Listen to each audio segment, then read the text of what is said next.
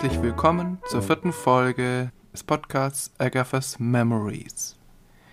In dieser Folge geht es noch einmal um Agatha Christie's ersten Roman, The Mysterious Affair at Styles oder der deutsche Titel Das fehlende Glied in der Kette.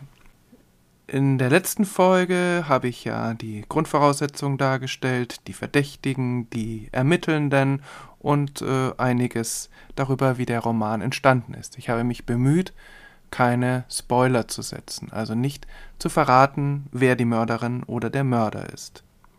In dieser Folge lässt sich überhaupt nicht vermeiden, Spoiler zu setzen, denn es geht mir in dieser Folge darum, einmal aufzuzeigen, wie Agatha Christie den Wettstreit mit ihren LeserInnen angeht und wie sie dabei die Oberhand behält.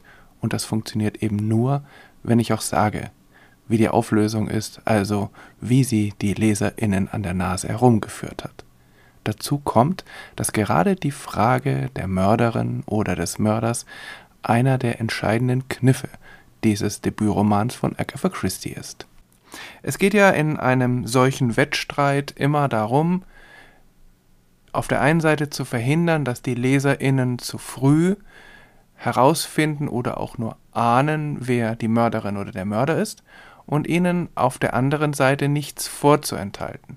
Das war der Wettstreit, der im goldenen Zeitalter des Detektivromans eben in den 20er, 30er und 40er Jahren des letzten Jahrhunderts ein ungeschriebenes Gesetz war. Es gab durchaus auch geschriebene Regeln, die darauf Bezug nahmen, aber Agatha Christie war das Zeit ihres schriftstellerischen Lebens sehr wichtig.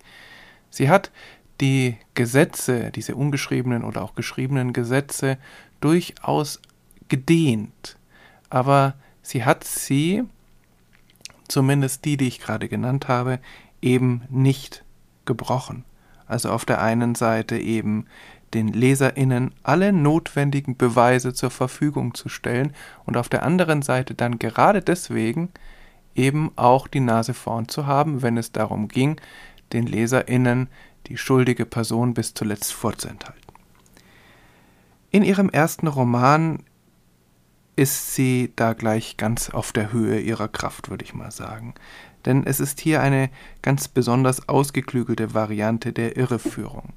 Ein Teil dieser Irreführung oder auch der möglichen Auflösung ist aber doch sehr kulturgebunden. Denn Dreh- und Angelpunkt des ganzen Plots ist, dass es im angelsächsischen Recht oder im britischen Recht der damaligen Zeit eine ähm, Bestimmung gab, dass wer einmal eines bestimmten ähm, Vergehens angeklagt war, aber freigesprochen wurde, wegen dieses Vergehens nicht noch einmal angeklagt werden konnte, selbst wenn es sich dabei um Mord handelte. Und das ist tatsächlich das, worauf sich der Mörder, das verrate ich an dieser Stelle einfach mal, also Alfred Inglethorpe, der am Anfang so sehr verdächtig ist, ist auch am Schluss der Mörder und er verlässt sich auf diese Regel und er spielt damit wirklich ein sehr brisantes Spiel.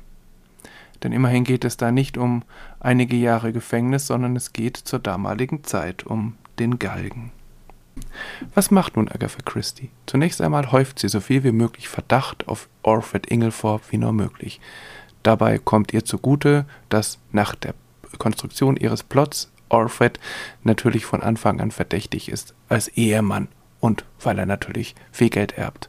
Und auf der anderen Seite baut sie ja ganz geschickt das auf, dass sie immer und immer wieder schildert, wie sehr Alfred Inglethorpe von den anderen verachtet, gehasst oder einfach auch verdächtigt wird. Also offensichtlich will sie in den LeserInnen das Gefühl wecken, der ist unglaublich verdächtig, der kann es niemals sein. Das liegt vielleicht nicht so sehr an seiner Persönlichkeit, sondern es liegt einfach an der Tatsache, dass er da hineinkommt als deutlich jüngerer Mann einer schon sehr hochbetagten Frau und sich letztlich vor die Nase der Familie setzt. Die Familie, die ihre finanziellen Probleme hat, die sich natürlich Hoffnung auf ein Erbe machen oder vielleicht auch die schlicht und einfach eifersüchtig sind, dass da plötzlich jemand in ihren eingespielten Kreis hereinkommt und ähm, die Frau heiratet, von der niemand angenommen hatte, dass sie noch jemals heiraten könnte. Das ist aber nur die eine Seite. Agatha Christie sagt also nicht nur, dieser Mann, der ist von Natur aus verdächtig, weil er eben davon profitiert und weil die Familie auf ihn eifersüchtig ist, sondern sie macht auch deutlich, er ist selber nicht unschuldig dran. Er tut von sich aus nichts, um irgendwie äh, den Frieden herzustellen mit den Familienmitgliedern, um sich beliebt zu machen. Er tut nur alles, um sich bei seiner Frau beliebt zu machen. Er liest ihr jeden Wunsch von den Augen ab und das Ganze wirkt etwas speichelleckerisch, was die Familie nie müde wird, dann auch zu betonen. Aber wer natürlich auch noch dafür sorgt, dass Alfred Inglethorpe so richtig schön verdächtig wird, ist Hastings. Unser guter Freund Hastings, der ich erzähle. Denn von Anfang an hat er ihn irgendwie auf dem Kicker und man fragt sich, warum eigentlich? Alfred Inglethorpe ist jetzt nicht äh, einer, der sofort Freundschaften schließt, aber er ist höflich, er behandelt ihn höflich, er ist nett zu ihm und dennoch ist Hastings von Anfang an voreingenommen. Vielleicht liegt das an der Solidarität zu seinem Freund oder auch zu dessen Frau. Vielleicht liegt es aber auch einfach daran, dass Hastings sich schwer tut, eine eigene Meinung zu haben, dass er sich sehr schnell anderen anschließt, dass er allzu gerne bereit ist, sich der vorherrschenden Meinung anzuschließen und insofern natürlich sofort in das Horn der Familie stößt. Für Agatha Christie's Zweck ist es natürlich wunderbar, denn Hastings ist ja der, durch den wir den Roman erleben, dessen Stimme wir hören, wenn wir das Buch lesen. Und so ist durch Hastings Voreingenommenheit die Schuld Alfred Inglethorpes am Anfang fast schon bewiesen und wie jeder gute Leser, jede gute Leserin von Kriminal- und Detektivromanen weiß, das ist ja der beste Hinweis darauf, dass diese Person nicht die Mörderin oder der Mörder sein kann. Denn das wäre nun wirklich ganz schlechte Handwerkskunst, wenn wir von Anfang an wüssten, wer es gewesen ist. Und insofern wissen wir natürlich, dass die Person, die am Anfang verdächtigt ist, es am Ende nicht sein kann. In diesem Fall ist sie es aber doch. Aber dazwischen kommt natürlich eine lange Zeit, in der diese Person gar nicht mehr im Blick ist. Denn was macht der Detektiv? Was macht Hercule Poirot? Offensichtlich riecht er den Braten und tut alles dafür, um eben zu verhindern, dass Alfred Inglethorpe zu früh angeklagt wird, bevor die Beweise gegen ihn wasserdicht sind. Aber natürlich verrät er das nicht. Und so geht erst einmal alles seinen gewohnten und seinen erwartbaren Gang. Der Detektiv ist auf Zack, er wäscht den Unschuldigen rein und er macht sich dann unermüdlich daran, die wahre schuldige Person zu entlarven. Und so gibt es ganz viele Verdächtigungen, ganz viele falsche und richtige Spuren, Irrungen und Wirrungen und in diesem Mittelteil geht ganz viel kreuz und quer. Aber wie so vieles in diesem Roman ist das natürlich nur Fassade, denn für Poirot ist die ganze Zeit über klar, wer wirklich der Mörder ist, auch wenn dieser Mörder überhaupt nicht auftritt, sondern sich irgendwo anders einquartiert hat. Natürlich, Poirot stürzt sich scheinbar in Ermittlungen. Er ermittelt scheinbar in alle möglichen Richtungen. Es werden dann auch in froher Reihenfolge alle möglichen Personen verdächtig und wie sie verdächtig werden. Denn alle diese Personen, die wir im ersten Kapitel kennengelernt haben, oder fast alle, haben ihre eigene Agenda. Und das führt dazu, dass sie an diesem Kulminationspunkt des Romans verdächtig werden, dass sie sich verdächtig machen oder von anderen verdächtigt werden. Und das geht dann reihum. Das sind die Söhne, das ist die Frau des Sohnes, das ist das Mündel, das ist der etwas undurchsichtige Arzt Dr. Bauerstein. Also alle werden im Laufe der Zeit verdächtig und das ist natürlich sehr unterhaltsam, aber trägt natürlich auch zur allgemeinen und vollkommenen Verwirrung bei.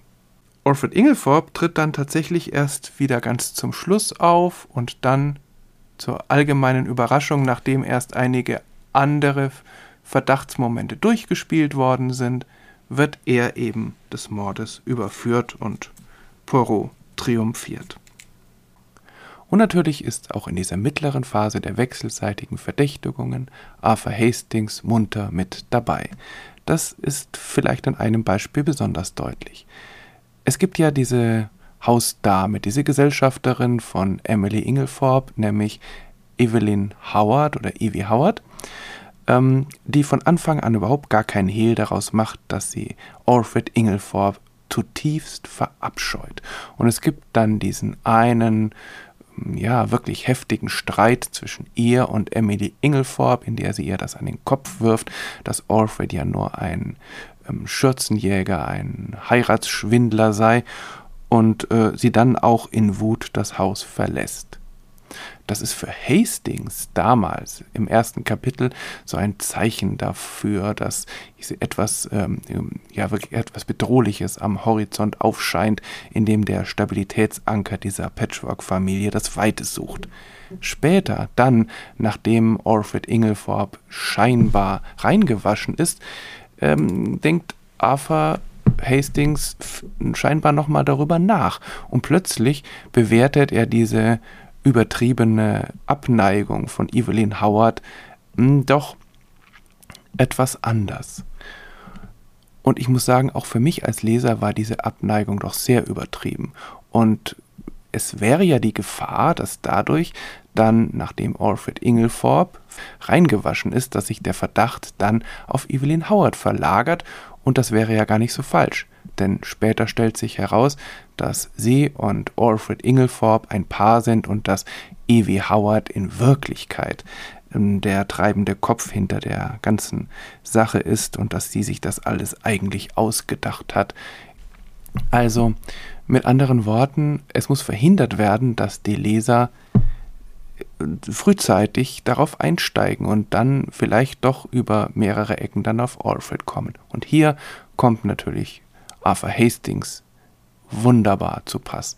Denn dadurch, dass er das so aufnimmt, ist das gleich unglaubwürdig, weil der Leser, die Leserin schon gemerkt hat, dass Arthur Hastings jetzt nun nicht der verlässlichste Zeuge ist und sie deshalb auch nicht so ohne weiteres bereit sind, seine Verdächtigungen mitzugehen. Denn er hat ja irgendwie schließlich schon alle irgendwann einmal verdächtigt. Und so ist auch an dieser Stelle Arthur Hastings ein willkommener Verbündeter Agatha Christie's in ihrem Wettstreit. Und so steht Hastings als Ich-Erzähler klar im Dienst der Autorin. Er tut sein Bestes, um alle falschen Fährten zu verstärken. er verstärkt den Verdacht gegenüber Ingelforb, ebenso wie dann später das zerknirschte schlechte Gewissen darüber. Er springt auf jeden falschen Verdacht sofort an und produziert von sich aus falsche Verdachtsfälle. Insofern ist er eigentlich kein besonders vertrauenswürdiger Charakter, jetzt mal abgesehen von seinem tatsächlichen Charakter, der ja auch so die eine oder andere Schwäche hat, wie wir gesehen haben. Ich finde es interessant, dass Agatha Christie später auf Arthur Hastings verzichtet und so offensichtlich ganz bewusst ein wertvolles Werkzeug aus der Hand gibt. Offensichtlich fühlt sie sich selbstbewusst genug, um es auch ohne Hastings zu schaffen, und auf der anderen Seite hat sie vielleicht einfach von dieser doch etwas hölzernen, blasierten, ja, vorurteilsbehafteten, nicht besonders steten Figur dann doch auch genug.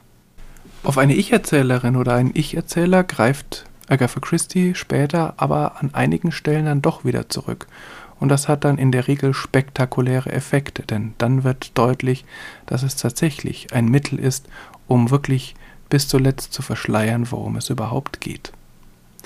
Poirot selbst wird dann eine Begleiterin bekommen, in den späteren Romanen von Agatha Christie, die Kriminalschriftstellerin Ariadne Oliver.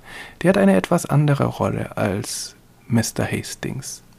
Sie ist zunächst einmal noch deutlich sympathischer, sie ist eine sehr schrullige Schriftstellerin ähm, und sie hat ein, die Funktion einer sehr selbstironischen Kommentatorin des Literaturbetriebs. In ihr bringt Agatha Christie nämlich durchaus so einige ähm, Marotten einer Kriminalschriftstellerin ins Spiel, die doch auch die ihren sein könnten. Das finde ich sehr humorvoll zu lesen.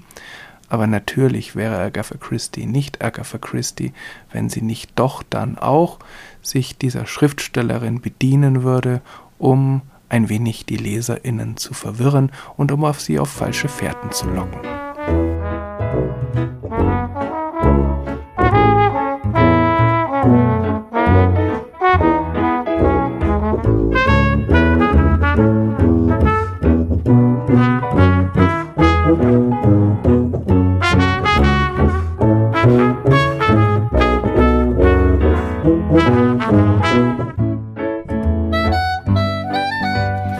Habe ja schon mehrmals darauf hingewiesen, wie viele Verdächtige es in diesem Roman gibt.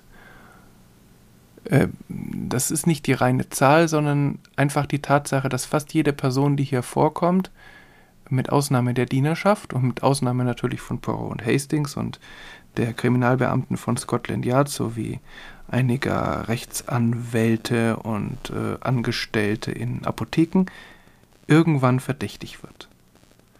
Das tut Agatha Christie hier zum ersten, aber sicher nicht zum letzten Mal. Eine Reihe von Verdächtigen zu, äh, zu produzieren, die alle seltsamerweise entweder ein Motiv haben oder sich einfach durch Zufall verdächtig machen, weil sie gerade ihre eigene Agenda haben und ähm, weil sie die Situation gründlich missverstehen. Ähm, das verwirrt die LeserInnen. Es verwirrt zwischendurch offensichtlich auch den Detektiv, Hercule Poirot, Captain Hastings sowieso. Ähm, es ist auch nicht so ganz glaubwürdig. Denn wie kann es sein, dass sich so viele Menschen gleichzeitig irgendwie verdächtig machen? Das ist allerdings eine Unglaubwürdigkeit, die, ähm, die dieser Roman mit äh, Detektiv- und Kriminalroman aller Zeiten oder auch Fernsehfilmen, äh, Tatort und so weiter gemeinsam hat. Es ist eben kein Abbild der Realität, sondern es ist eben in in höherem oder geringerem Maße eben auch ein Spiel, ein Wettstreit und da wird eben alles eingesetzt, was man gerade so zur Hand hat. Viele Verdächtige zu haben, ist natürlich höchst wirkungsvoll. Irgendwann blickt niemand mehr wirklich durch. Es werden Nebel, Nebelkerzen gezündet und der Nebel der Verdächtigungen ist so dicht, dass man froh ist, dass irgendwann einmal Poirot den Nebel wegzieht, das Geheimnis lüftet. Seit langem wird der Umgang mit Minderheiten und den Angehörigen anderer Volksgruppen und Religionen durch Agatha Christie kritisch gesehen seien das nun schwarze Personen, seien das nun Juden, seien das nun ähm, ja, Sinti oder Roma. Man muss dabei aber immer wieder bedenken, dass es Agatha Christie hier nicht um ein Abbild der Wirklichkeit geht, zumindest nicht in erster Linie, sondern um ein Spiel, einen Wettstreit. Und auch Klischees werden von ihr eingesetzt, um Leserinnen auf eine falsche Fährte zu lenken. Es ist allerdings, das muss man heute natürlich sagen, ein gefährliches Spiel, denn in dem Klischees eingebracht werden und seien sie nur um Leserinnen abzulenken, werden sie gesagt und dadurch ist die Gefahr, dass sie dann auch zementiert werden. Eine der Hauptpersonen, zum Beispiel Dr. Bauerstein, ist Jude und in seinem Aussehen entspricht er durchaus dem gängigen Klischee von einem Juden. Allerdings wird er als Persönlichkeit differenziert gezeichnet und ich finde eine Aussage von Mary Cavendish ganz spannend. Sie sagt, A tinge of Jewish blood is not a bad thing. It leavens the solid stupidity of the ordinary Englishman. Also auf Deutsch, eine Spur von jüdischem Blut ist nichts Schlechtes. Es lockert die solide Dummheit äh, des gewöhnlichen Engländers auf. Dr. Bauerstein ist äh, keine unschuldige Person. Er wird in der zweiten Hälfte des Romans sehr schnell als deutscher Spion entlarvt. Er entgeht allerdings einer Strafe, weil es wohl keine ausreichenden Beweise gibt und ist dann beim Prozess sogar ein wichtiger Zeuge. Poirot findet respektvolle Worte für ihn und bewertet seine Handlung nicht als Verrat, sondern als Patriotismus. Schon das finde ich eigentlich ganz spannend, denn Agatha Christie liegt damit wahrscheinlich ziemlich quer zu der Meinung vieler ihrer Zeitgenössinnen und Zeitgenossen. Es muss bedacht werden, der Roman wurde während des Ersten Weltkriegs geschrieben, 1916, äh, zu einer Zeit, als ich denke, viele ähm, der Menschen in England eben sehr allergisch auf äh, deutsche Spionage ähm, reagiert haben würden. Und Agatha Christie macht hier in, äh, mit der Stimme ihres Detektivs klar, dass Spionage in diesem Fall eine, ja, eben ein patriotischer Akt eben für das eigene Land ist. Das wird sich später im Zweiten Weltkrieg ändern, denn es ist dann doch äh, auch im äh, in der Meinung Agatha Christie ist ein großer Unterschied zwischen ähm, dem Deutschen Reich zur Zeit des Ersten Weltkriegs und dem Deutschen Reich zur Zeit des Zweiten Weltkriegs. Also, Dr. Bauerstein ist zwar ein Jude, das spielt allerdings keine große Rolle in der tatsächlichen Handlung. Er wird differenziert betrachtet und, ähm, und nicht einfach abqualifiziert. Auf der anderen Seite wird er natürlich auch äh, durch dieses jüdische Klischee in den Augen vieler Leserinnen wahrscheinlich deutlich verdächtiger sein. Dann ist da die Bäuerin Mrs. Rakes. Sie wird eingeführt als Pretty Young Woman of Gypsy Type. Also man könnte das übersetzen, wörtlich übersetzt, als ähm, hübsche junge Frau äh, von einem Zigeunertyp. Sie ist nach meiner Meinung, beziehungsweise nach allem, was man da liest, tatsächlich kein, keine Angehörige äh, der Sinti und Roma. Und es ist eine Aussage von Hastings. Also niemand anders trifft diesen Vergleich. Aber Arthur Hastings trifft ihn gleich im ersten Kapitel. Als diese Frau, die sehr selten auftaucht, zumindest als Person, als sie zum ersten Mal auftaucht. Und ähm, Agatha Christie spielt hier natürlich mit seiner Voreingenommenheit gegen dieses Gypsy-Blatt, um eben die Fährte der LeserInnen darauf zu lenken, dass da irgendwas passieren könnte zwischen ihr und den Hauptpersonen. Es ist aber letztlich nur ein Etikett, mit dem Hastings wie immer schnell bei der Hand ist, um Menschen abzustempeln. Und die offenbar lose Sexualmoral, die Sinti und Roma im England der damaligen Zeit zugeschrieben wird, die sorgt dann dafür, dass äh, viele Leserinnen es wahrscheinlich für absolut plausibel halten, dass diese verheiratete Mrs. Rakes gleich mit zwei anderen Männern Ehebruch begeht. In Wirklichkeit ist es nämlich nur ein Verhältnis, was äh, von Agatha Christie jetzt auch nicht wirklich verurteilt wird, sondern es ist eben etwas, was in ihren Augen passiert, wenn auf beiden Seiten eben eine unglückliche Ehe im Spiel ist. Letztlich wird sich auch alles auflösen, dieses Verhältnis hat keinen Bestand. Ähm, John kommt mit seiner Mary wieder zusammen und was mit Mrs. Rakes passiert, das erfahren wir gar nicht. Aber dieses Verhältnis beziehungsweise dieses äh, beziehungsweise die Tatsache, dass es eben nur ein Verhältnis gibt und nicht zwei, die ist doch ganz existenziell für äh, den ganzen Plot.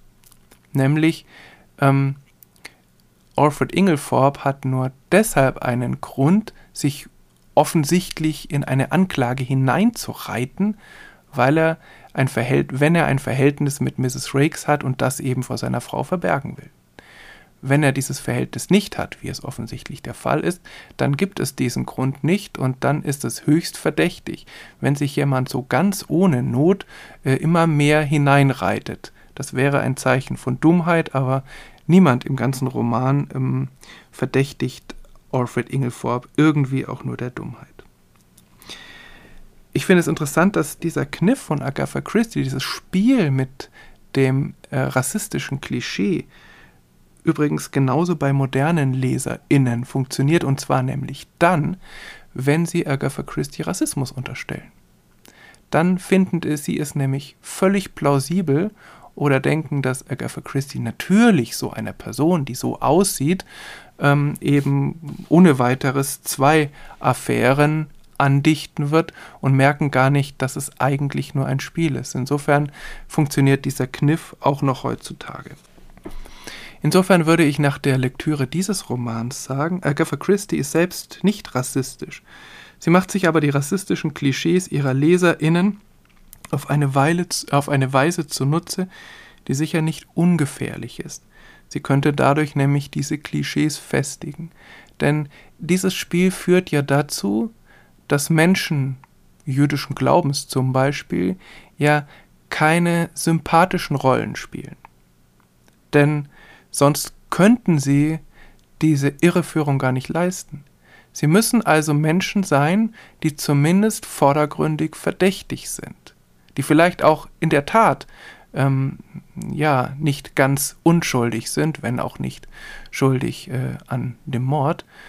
Also insofern ähm, kann dann schon der Eindruck entstehen, dass Agatha Christie Menschen jüdischen Glaubens eben nicht positiv darstellt. Das hängt dann zwar nicht daran, dass sie ihnen negativ gegenüber eingestellt ist, aber es könnte ein solcher Eindruck entstehen und vor allem ähm, gibt sie eben dann in ihren Romanen kein Gegengewicht zu diesen ähm, rassistischen Klischees.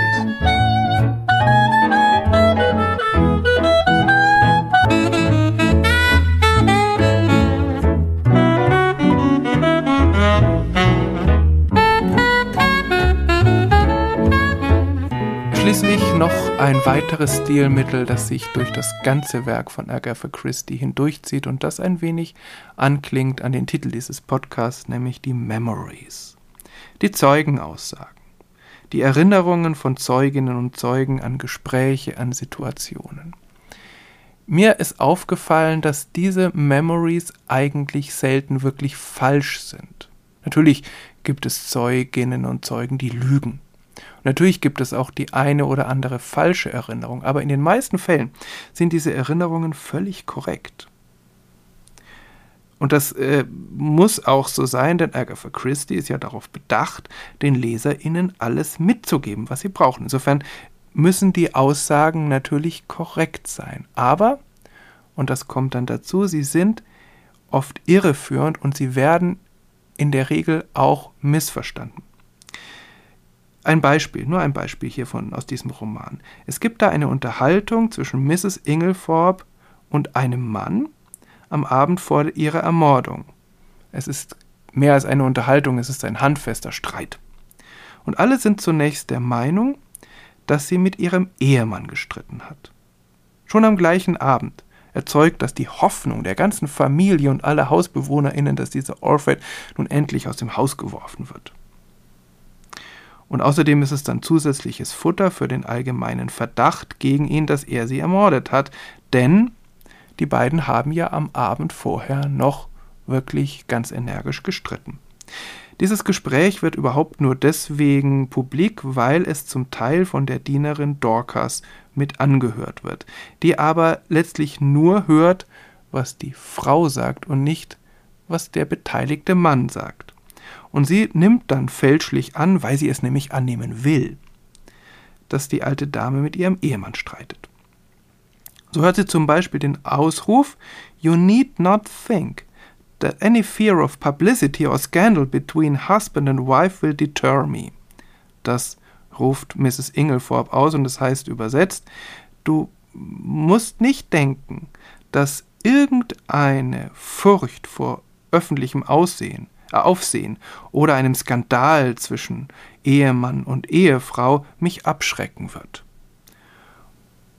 Allerdings bezieht sich diese Aussage und auch dieser Skandal nicht auf einen Streit zwischen ihr und Alfred, sondern zwischen einem, auf einen Streit, beziehungsweise es bezieht sich auf die Ehe ihres Sohnes John. Da geht es nämlich tatsächlich um dessen Verhältnis mit der Bauersfrau Mrs. Rakes und sie droht ihm, das seiner Frau weiterzugeben und sagt eben, sie hat keine Angst vor einem Skandal, weil sie es so unmöglich findet, wie er sich verhält. Irgendwann wird dann tatsächlich auch klar, als Alfred eben schon entlastet ist, dass es hier um einen Streit zwischen ähm, Emily Inglethorpe und ihrem Sohn John geht. Aber Agatha Christie hat dann noch ein weiteres Ass im Ärmel. Denn am selben Abend unterhält sich Mrs. Inglethorpe mit Dorcas, das ist einige Stunden später, und benutzt noch einmal fast die gleichen Worte. Scandal between husband and wife is a dreadful thing. Ein Skandal zwischen Ehemann und Ehefrau ist eine schreckliche Sache. Und natürlich nehmen alle an, dass beide Gespräche oder beide Aussagen sich auf den gleichen Skandal beziehen. Zunächst denken alle, dass es der Skandal, also der Streit zwischen ähm, Emily und Alfred. Und dann natürlich denken alle, das bezieht sich auf den Streit bzw. die Eheprobleme zwischen John und seiner Frau Mary. Aber so ist es ja nicht. Im ersten Fall handelt es sich tatsächlich um John und Mary und im zweiten Fall dann um Emily und Alfred. Und dazwischen ist etwas geschehen, was eben diesen Umschwung auch herbeiführt. Das ist nur ein Beispiel dafür, wie Agatha Christie ganz geschickt und ganz bewusst Zeugenaussagen unverfälscht darstellt. Zeugenaussagen, die stimmen, die aber trotzdem in die Irre führen, weil sie das ebenso geschickt macht.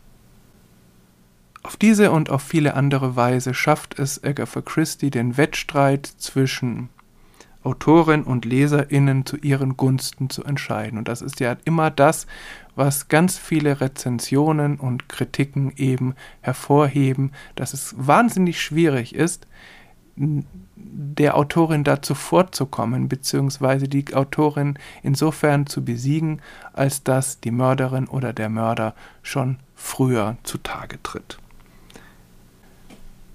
zum Ende dieses Podcasts noch etwas völlig anderes. Das äh, bezieht sich gar nicht auf die äh, auf diesen Wettstreit zwischen Autorinnen und LeserInnen, sondern das ist etwas, was ich in der Autobiografie gelesen habe in Bezug auf diesen Roman und was ich eigentlich ganz, äh, ganz lustig finde, weil es eben ein Licht darauf wirft, wie wenig selbstbewusst Agatha Christie in dieser Zeit noch war, wenn es äh, um den Umgang mit ihrem Verlag ging. Ich hatte beim letzten Mal schon angedeutet, dass der Vertrag, den sie damals mit dem Verlag The Bodley Head eingegangen ist, kein besonders vorteilhafter für sie war. Aber es gab dann noch was anderes, was sie dann im Nachhinein doch äh, schmunzelnd wiedergibt. Und zwar, das hat mich beim Lesen tatsächlich auch irritiert, ähm, gibt es, äh, es geht in diesem Roman auch um Kakao ob Kakao jetzt vergiftet ist oder nicht. Letztlich ist er nicht vergiftet, sondern nur mit einem Betäubungsmittel versetzt, aber das spielt in dem Fall keine Rolle. Aber Kakao, das englische Wort dafür ist ja Kakao, also C-O-C-O-A. Aber in dem Roman wird grundsätzlich die Schreibweise Coco benutzt, C-O-C-O. Ich, mich hat das irritiert und irgendwann habe ich dann gedacht, na gut, das ist eben so eine altertümliche Schreibweise die Agatha Christie an dieser Stelle benutzt, weil diese Schreibweise damals üblich war. Und Agatha Christie berichtet aber, dass das mitnichten so war, dass sie ähm, durchaus Kakao geschrieben hat in ihrem Manuskript und äh, eine schon sehr betagte oder zumindest lang gediente Lektorin in diesem Verlag dann steif und fest behauptet hat, das würde aber Coco geschrieben und dann bestanden hat, dass es dann auch so geschrieben werden müsste und diese junge, ähm, unbedarfte Autorin sollte sich doch nicht herausnehmen, ihr etwas zu erklären, die ja schon wirklich schon so viele Jahre bei diesem Verlag sei.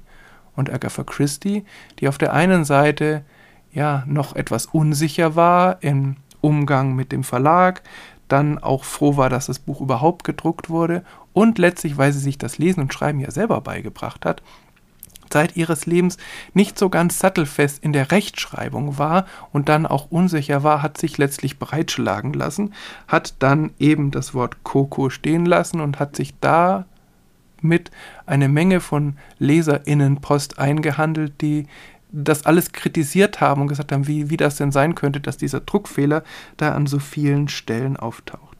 Ich fand das einfach eine nette Geschichte und dachte mir, ich bringe sie an dieser Stelle nochmal an, auch wenn sie eigentlich gar nichts mit dem Thema dieses Podcasts zu tun hat. Dieser Podcast ist jetzt doch wieder etwas länger geworden, als ich dachte, wenn auch nicht so lang wie die letzte Folge. In der nächsten Folge geht es wahrscheinlich um das nächste Buch von Agatha Christie, A Secret Adversary eine ganz andere Geschichte, ein ganz anderes Genre. Vielleicht aber schiebe ich vorher noch mal eine Sonderfolge ein und schaue mir mal an, welche Kriminalromane überhaupt sonst so in diesem Jahr herausgekommen sind und ob sich da ein Unterschied ausmachen lässt zu dem, was diese junge oder nicht mehr ganz so junge Debütantin da abgeliefert hat mit ihrem ersten meisterhaften Roman The Mysterious Affair at Styles. Bis dahin, alles Gute. Tschüss.